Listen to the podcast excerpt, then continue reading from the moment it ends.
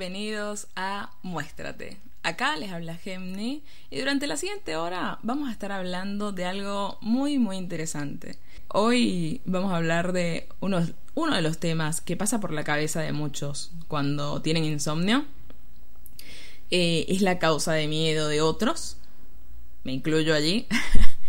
algo a lo que hay que tenerle respeto según las creencias, pero que incluso es un tabú para muchos. Sin embargo, déjenme decirles que es lo único seguro que todos tenemos. Hoy vamos a hablar de la muerte.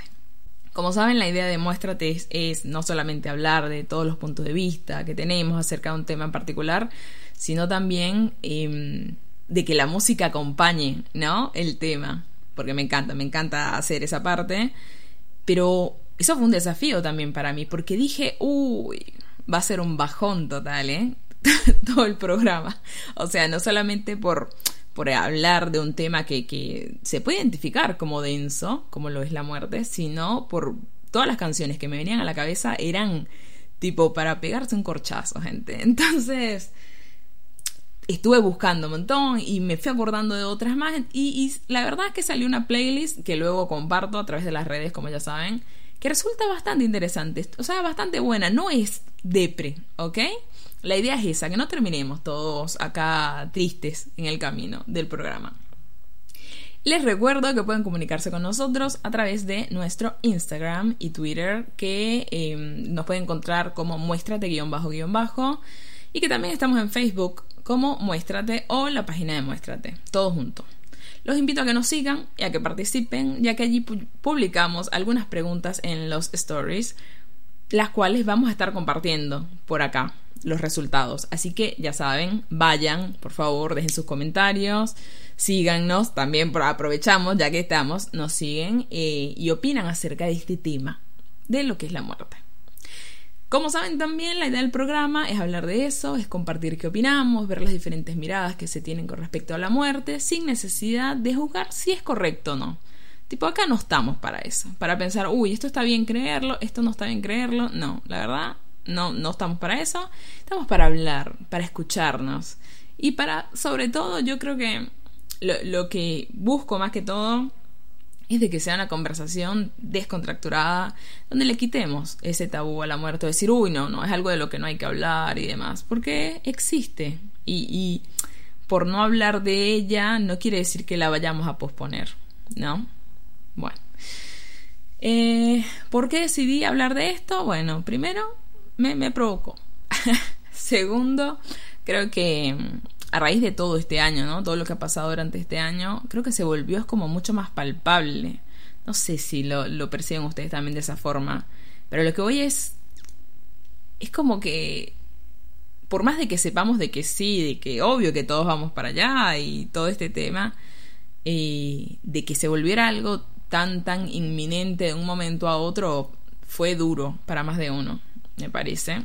Em, y la verdad es que creo que fue un sacudón, en realidad, para todos. Algo que nos hizo replantearnos un montón de cosas. Em, para comenzar, me gustaría leerles la definición registrada de lo que es la muerte. Nos dice, la muerte es un efecto terminal que resulta de la extinción del proceso homeostásico de un ser vivo. Ok, bien, bien por ahí. Algo que también les quiero compartir, como ya saben, estuvimos publicando en nuestras redes sociales. Em, hubo un post en el cual les preguntamos qué significa la muerte para ti, ¿no?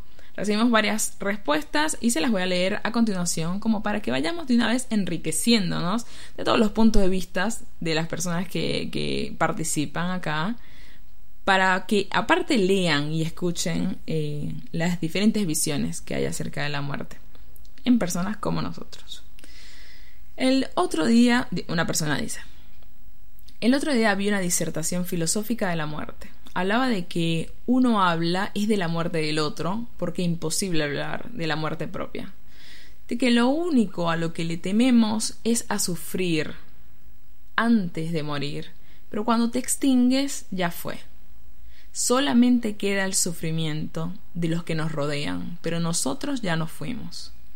A veces pensando en cosas religiosas, pero con mente científica, nadie nos asegura que hay un más allá o que vamos a ir al cielo o al infierno, si es que o si es que reencarnamos. Pero tampoco creo que es esas esa no, ahí va. Pero tampoco creo que sea la misión biológica de nuestro ser solamente nacer, crecer, reproducirnos y morir.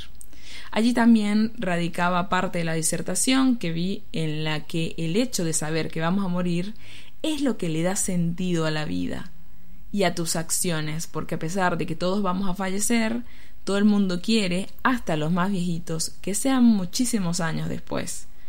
Es como dice el dicho, todos quieren ir al cielo, pero nadie se quiere morir. Posta esto, ¿eh? Hay varias cosas que igual ahí que mencionan en este comentario que vamos a estar hablando en, la siguiente parte del programa. Otra de las respuestas es, pensar en la muerte me da, me, me causa cosita. Sé que es algo natural, pero prefiero no hablar de ello. El final de un ciclo de aprendizaje y el preámbulo de uno nuevo. Otra respuesta más. El fin de todo. Carita triste. Otra respuesta. La muerte nos marca un después desconocido. Nos hace sentir miedo apenas... Ah, nos hace sentir miedo o pena antes de que suceda. Para mí la muerte es finalizar una etapa y seguir trascendiendo. Aceptar que todo tiene un ciclo, que nuestros padres también se van. Creo que también, creo también que la muerte de un ser querido o muy cercano nos trae valoración. Conozco casos que no sabían todo lo que hacían sus padres para que tuviera la vida que tenía y no los pudo ver en vida.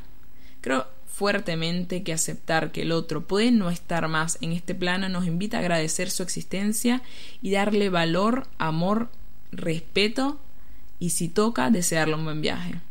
También creo que uno cuando pasa un momento límite, como en mi caso, un accidente con mi hija, morimos en parte. Yo siento que nací de vuelta cuando salimos enteros de la clínica físicamente. La vida es hoy, en el momento presente muchas de estas cosas también las vamos a hablar y, debo decir que coincido un montón en, en todas las respuestas que dicen hasta ahora.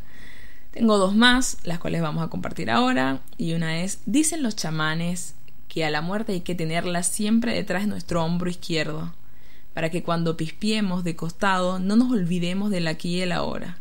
La tienen como consejera. Y dicen Baila tanto y tan feliz que ni la muerte se atreva a interrumpir tu danza de verte disfrutar. Qué lindo. Sí, esto me lo contó una amiga mía y, me pareció espectacular. Posta me pareció espectacular tener esa visión también. Em, para mí es cuando una persona no existe más físicamente, pero que sigue estando en el recuerdo de los que quedamos. Esas fueron las respuestas que recibimos en cuanto a qué nos parece la muerte. Eh, algo que está buenísimo en esto es de que el poder ver, ¿no? Como un mismo tema es visto de formas tan diferentes, tan distintas. Por ello, vamos a hablar ahora de las creencias acerca de la muerte, desde diferentes puntos de vista. ¿sí?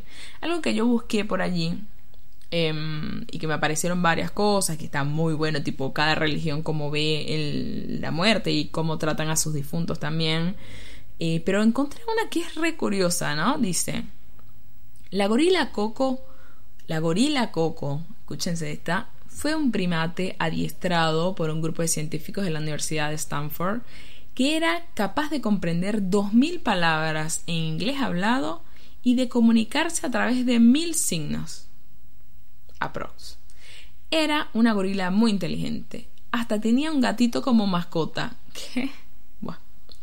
Cuando los científicos preguntaron a Coco qué era la muerte para ella, la gorila utilizó los símbolos de dormir, adiós y agujero cómodo.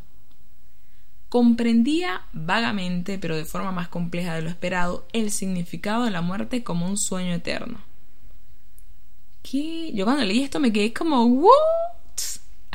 o sea, posta que, o sea, porque nunca te lo esperarías igual. O sea, ¿qué significa para un, para un animal la muerte, no?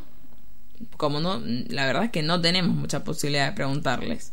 Así que esto me pareció como re flash. Em, para la Iglesia Católica la muerte es la separación del cuerpo y el alma. Cuando uno muere, esa alma pasa por lo que se llama el juicio particular. Va, yo creía que era juicio final, pero bueno. Es un juicio entre Dios y la persona que ha fallecido. Allí se decide si uno se queda completamente limpio de cualquier maldad. Los judíos, en cambio, hablan de la vida después de la vida y el levantamiento de los muertos. Ellos no rezan por los difuntos. Se hace un rezo al Creador, no por la vida o alma de ellos, sino por el ejemplo que dieron para nosotros cada uno de los creyentes. Los adventistas y su doctrina relacionan a la muerte con un sueño profundo que sólo terminará a la llegada de Cristo. Para esta religión los muertos nunca más vuelven a tener contacto con los vivos, porque los rezos por los difuntos no es parte de su doctrina. La doctrina filosófica, fundada por Buda en la India, señala que ante la muerte hay dos opciones, evadirla o confrontarla. Indica también que para morir hay... No, está. Indica también que para morir bien hay que vivir bien. Por lo general creman a sus muertos, ya que de esta manera se cree que el alma es liberada del cuerpo para entrar en su siguiente existencia, ya que el budismo promulga la reencarnación, que es determinada por fuerzas kármicas. Este también lo quise agregar, eh, el, el, que voy a leer a continuación, porque la verdad es que no, no lo había, ni siquiera lo había considerado, no lo había contemplado, y es el punto de vista de los ateos. ¿Qué piensan los ateos de la muerte? Entonces dice, aquí igual estamos generalizando, ¿no? Tipo, pero bueno, ustedes, ustedes entienden. La muerte para los ateos es el regreso a la nada. Entonces, esto lo menciona Gustavo Lamota, que es el presidente de la Asociación Atea Ecuatoriana, ¿no? Cuando dice eso y yo lo leo, yo dice, si dice que es el regreso a la nada, quiere decir de que los ateos creen también que vienen de la nada, ¿o no?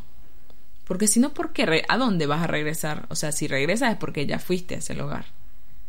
Porque viniste de ese lugar. Y, y posta que nunca lo había pensado hasta ahora. Ahorita les voy a comentar algo después. Sigo leyendo esto y después les comento una cosa.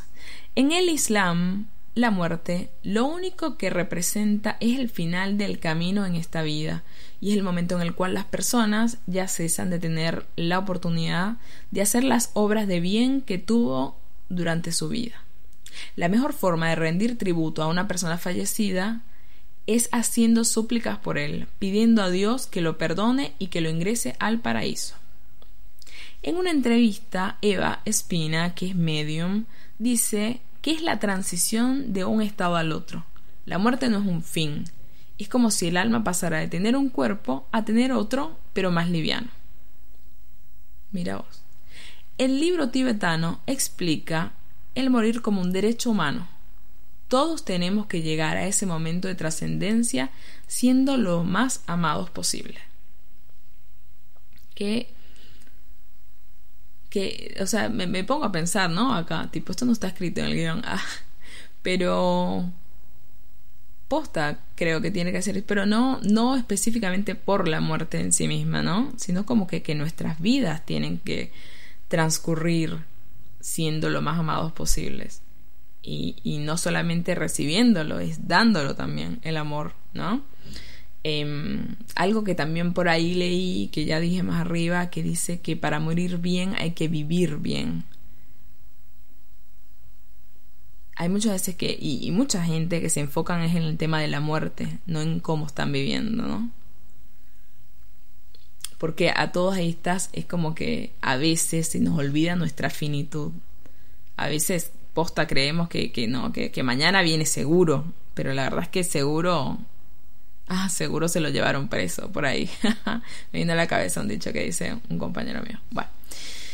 Eh, ¿Dónde me quedé? Ahí está. Para el hinduismo se trata de una simple transición. El cuerpo físico que alberga nuestra alma se marchita, literalmente, y dicha alma encuentra un nuevo recipiente en otro cuerpo. En función de los actos cometidos durante la vida anterior, buenos o malos, el cuerpo que recibamos será mejor o peor. Chan. En, en las religiones africanas, la muerte es un elemento más de la naturaleza. No supone castigo alguno. Y para ellos no es más que el paso definitivo del mundo material al mundo espiritual.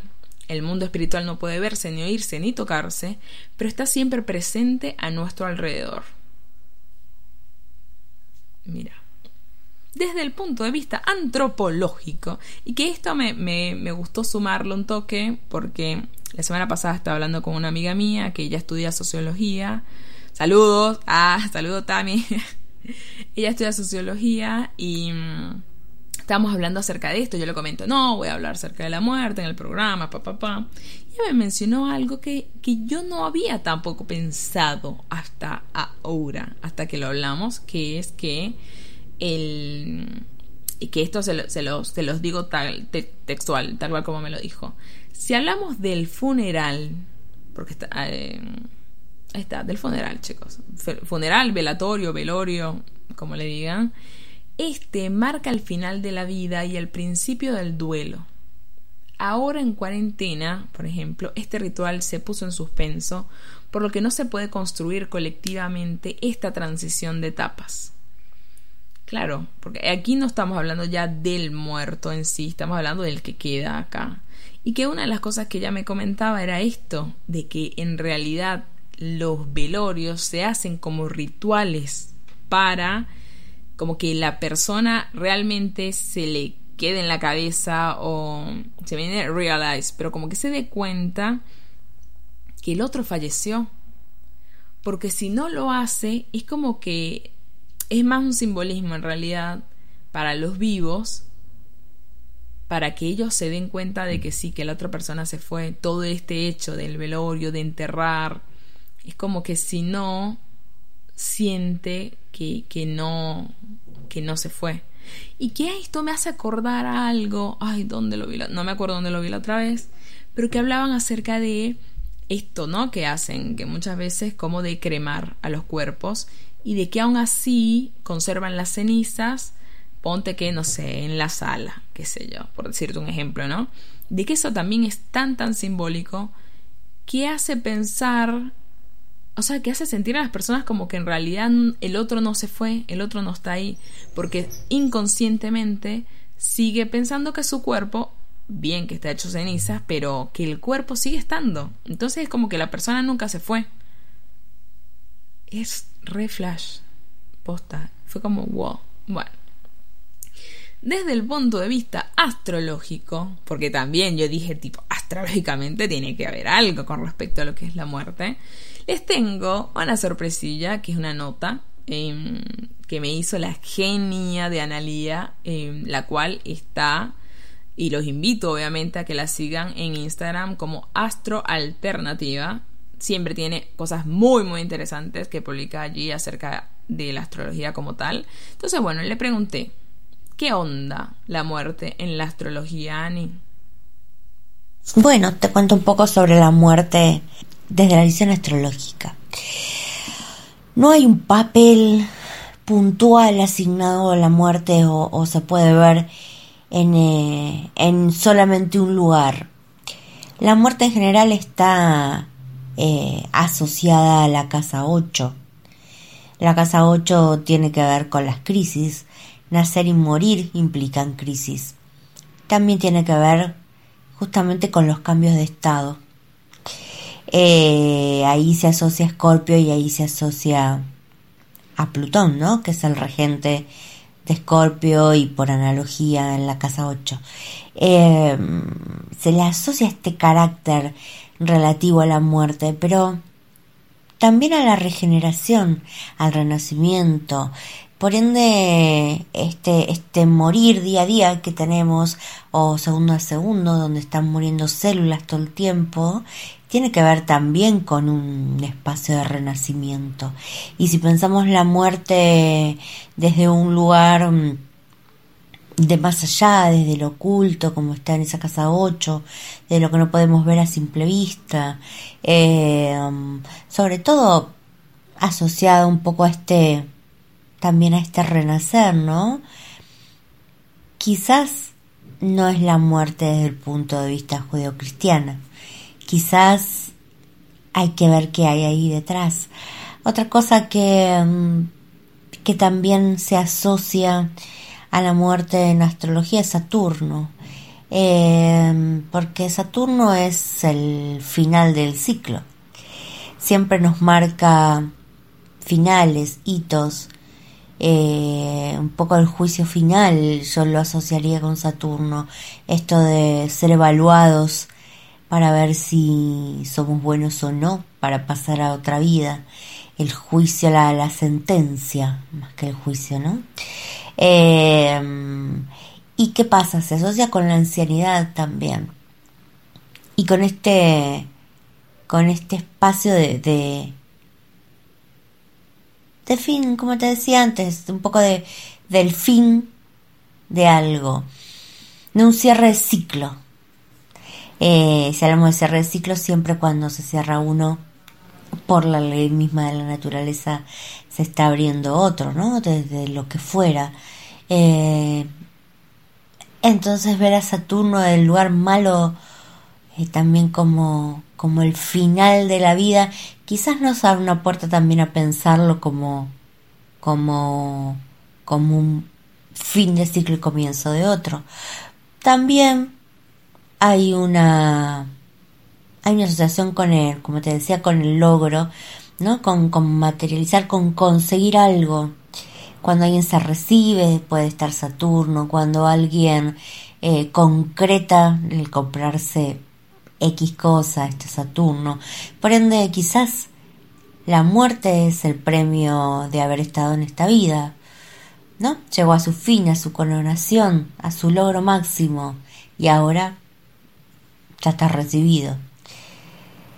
Y otra cosa que yo he visto, coincidimos con algunos astrólogos, pero no todos, es muchas veces cuando hay tránsitos que se conjugan, eh, uno, empieza a ver, ¿no? Como estos momentos de crisis, sobre todo cuando uno ve cartas de, personas fallecidas, de, de famosos, etcétera, y siempre anda por ahí Júpiter.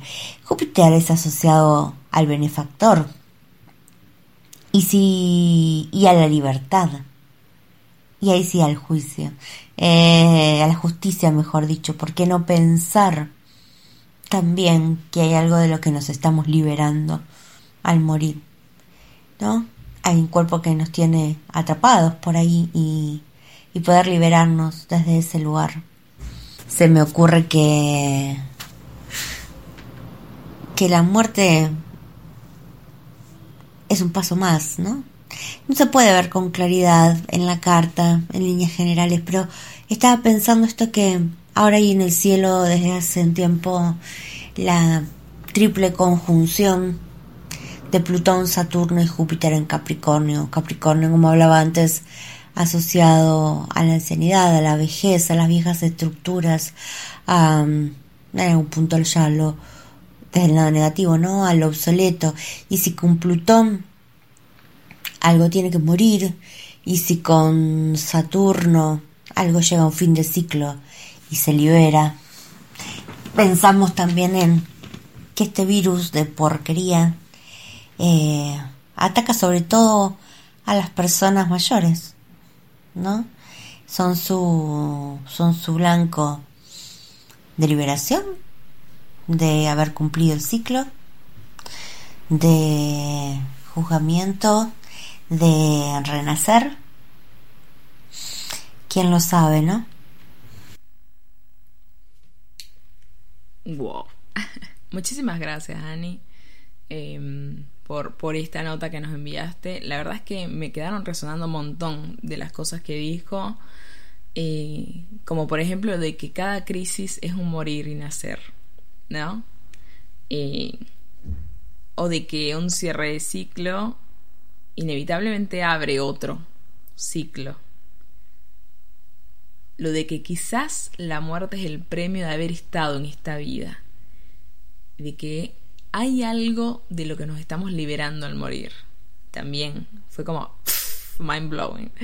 Em, jamás lo había pensado de esa forma para nada. Y me parece que eso es lo que me, me, encanta de hacer esto. O sea, aposta que eh, es un montón de dedicación, pero me gusta porque es la idea, es escuchar otras visiones más y, y, sumarlas a la nuestra propia y que eso, obvio que nos enriquece, ¿sí?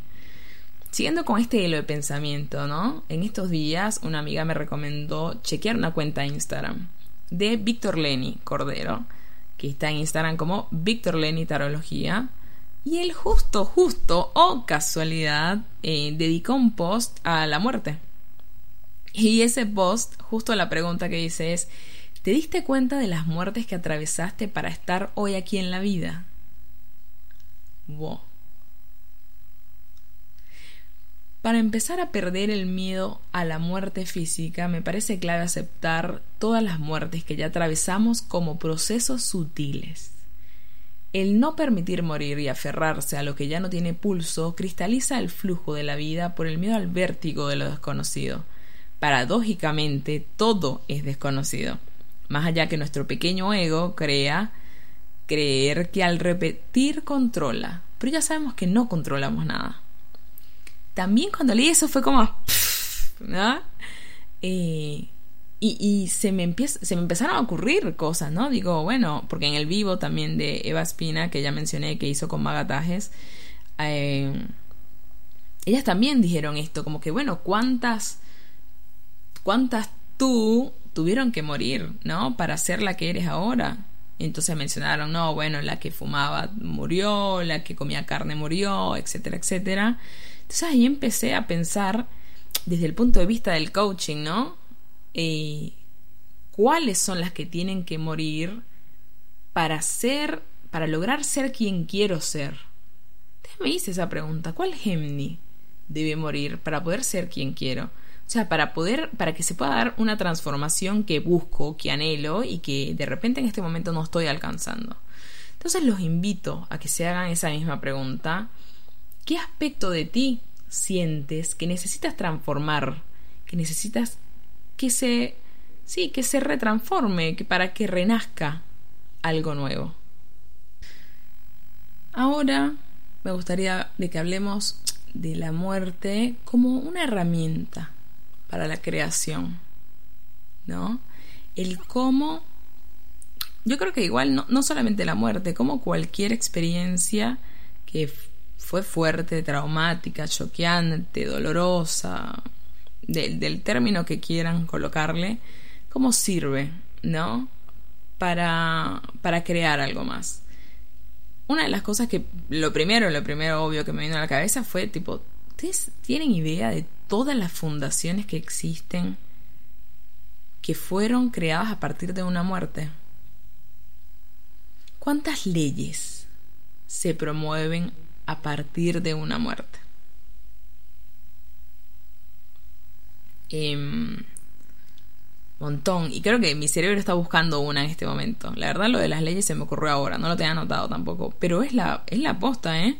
Hay muchas veces, no, ah, bueno, sin ir muy lejos. me acabo de acordar de Alerta Aeropuerto o de Mayday, más bien. El programa este de National Geographic que, que claro, que a raíz de ciertos accidentes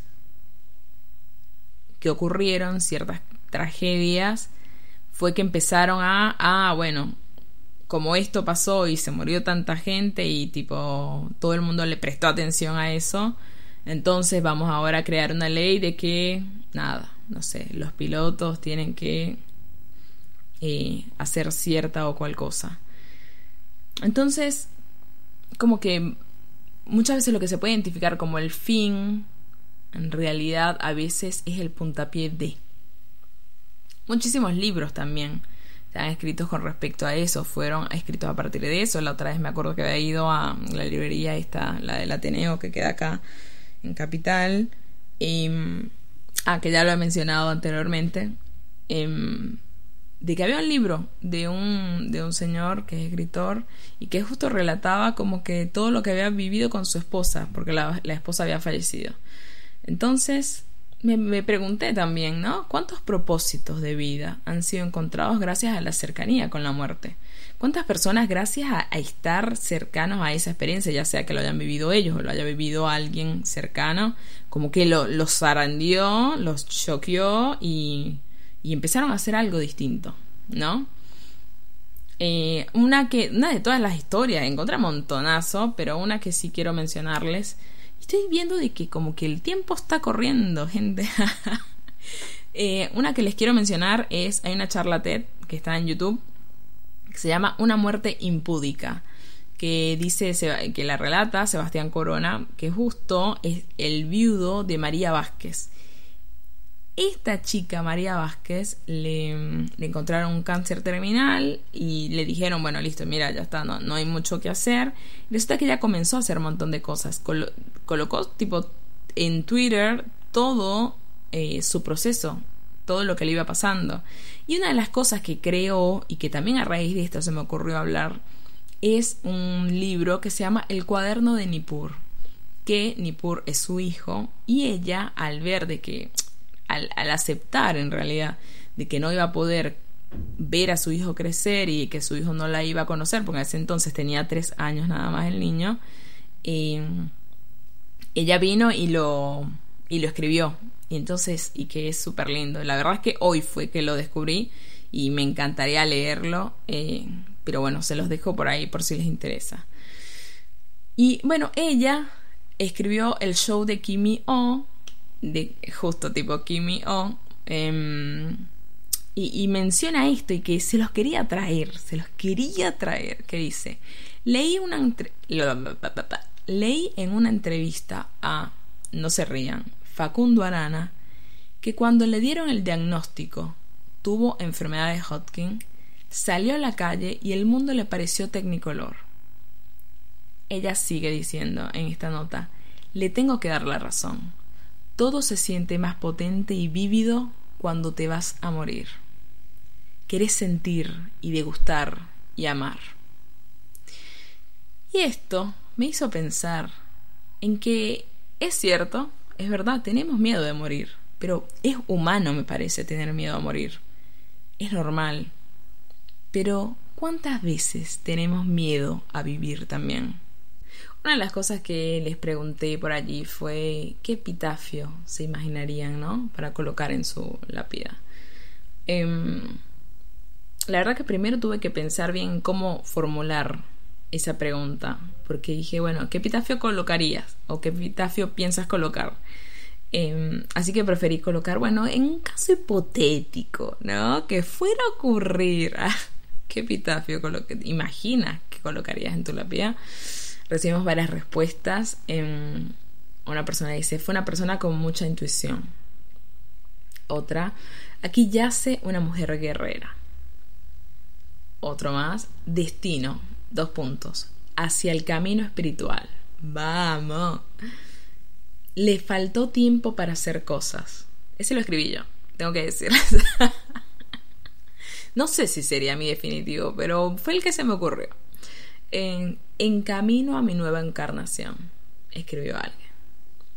Entonces con esto y con lo que ya venía hablando anteriormente de, lo de utilizar la muerte como creación, eh, me pareció conveniente colocar eh, unos epitafios graciosos, que la otra vez había visto un reportaje acerca de eso y de que hay un cementerio en México, como que hay un montón de lugares de, de epitafios que son tipo de chiste. Entonces quería eh, colocar algunos tipos de eso, no, algo tan solemne, tan fuerte, duro, ¿no? Como, no sé, ah, fue amado, ah, lo que sea. La cosa es que, bueno, aquí uno que me encantó, posta me encantó, ¿eh? Este, que les voy a leer, que creo que es medio famosillo ya porque es re original. Acá yace Juan García, que con un fósforo un día fue a ver si gas había y había. No, me encanta. tipo, ¿cómo te.? No, no, me encantó. Otro más. Déjenme descansar, no me jodan. Dice. Sabía que esto pasaría. Dice otra persona. Vale, escribieron. Que conste que yo no quería. Fue otro más. Y uno que, uy, se, te, te erizas, ¿eh? Cuando le dijiste a. Es aquí os espero. Oh, bueno. Em, a ver, a ver, estoy organizándome para ver el tema tiempo, ¿no? Me parece importante. Em, por si acaso, de una vez, antes de que se corte todo, les aviso. Les recuerdo que nuestras redes sociales eh, en Instagram y en Twitter son muéstrate guion bajo guion bajo y en Facebook estamos como muéstrate o la página de muéstrate todo junto. Síganos y dennos amor, que se vienen más cosas interesantes. Em, y antes de que también se me pase esto, súper importante, les recuerdo que el próximo programa es el domingo 13 de diciembre a las 20 horas de Argentina. Una cosita más que voy a mencionar acerca del vivo este que ya les hablé. Pueden seguir a Eva Espina y a Magalitajes en Instagram. Em, que, que trata acerca de todo este tema unos conceptos que, surgieron allí y que están bastante buenos es esto, ¿no? De integrar el concepto de morir nos hace ser más conscientes de esta vida y de esta realidad. Em, entonces me parece re importante eso. Es como...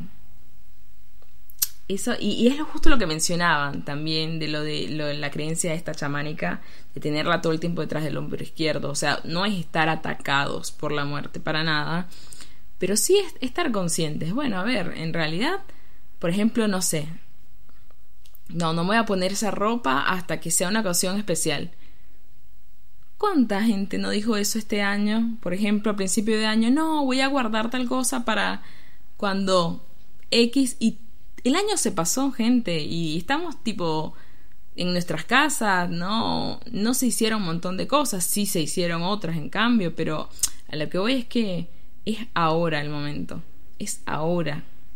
O sea, el, de creer de que no va a llegarnos nunca es irreal, es negar la realidad. Y tampoco es decir, uy, no, estoy atacada y por eso me, va a morir, me puedo morir, me puedo morir. No, pero es ser realistas también, ¿no?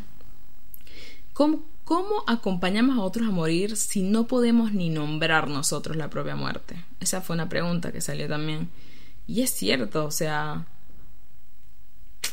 es duro, pero, pero en realidad es como para negarlo, o para negárselo a una persona que ya está en sus últimas, no sé. Y esto, que me parece que tiene mucho que ver con lo que ya mencioné varias veces en el programa acerca de lo del tabú, es que la muerte es algo que genera incomodidad, pero que en realidad lo que más nos genera incomodidad es sentir dolor. Entonces lo que evitamos es sentir dolor a toda costa. Entonces, a todas estas, este programa posta que me resirvió hacerlo, toda la investigación que hice para el programa me resirvió porque yo soy una, tipo, yo desde que estoy chiquita, recuerdo, que de hecho solo hablé con mi psicóloga esta semana, que desde que soy chiquita, tipo, es como que tengo miedo a la muerte, es como que un tema, un tema, un tema con la muerte. Em, y posta que de, cierta forma hacer esto es como que me, me expandió la visión a, a verla desde otro lado, a decir es verdad, tan capaz, como dice Annie, o sea, nos estamos liberando de algo cuando nos vamos de acá. Em, espero que les haya servido a ustedes también de verlo de otra forma, de tomarlo, o sea, no, no, no como algo, uff, terrible, sino como abrir un toque más la cabeza y que el tener la consideración que se merece la muerte también nos hace, me parece que apreciar la vida también, ¿no? Eh, para cerrar, quiero compartir con ustedes unas líneas que el psicoanalista Gabriel Rolón dijo en una entrevista. Él dice, yo le agradezco la muerte que exista, porque gracias a que existe, yo sé que mi cuerpo es limitado, que mi tiempo es limitado, dijo. Y que tengo que decir lo que quiero, y que tengo que jugármela por los proyectos que quiero y que tengo que amar a los que tengo que amar y decirlo, porque el amor está también para ser dicho. Gracias a eso, gracias a que existe la muerte, es que nosotros somos conscientes de que posta, o sea, sonar re cliché de que tenemos que estar, no, vive cada día, no, pero es la posta igual, ¿eh? Hay que vivir cada día porque se nos va. Y el tiempo, el tiempo es vida. Justo estaba hablando ayer de eso con unas amigas el tiempo es vida. Así que vivamos, gente, que es a lo que vinimos. Vivamos.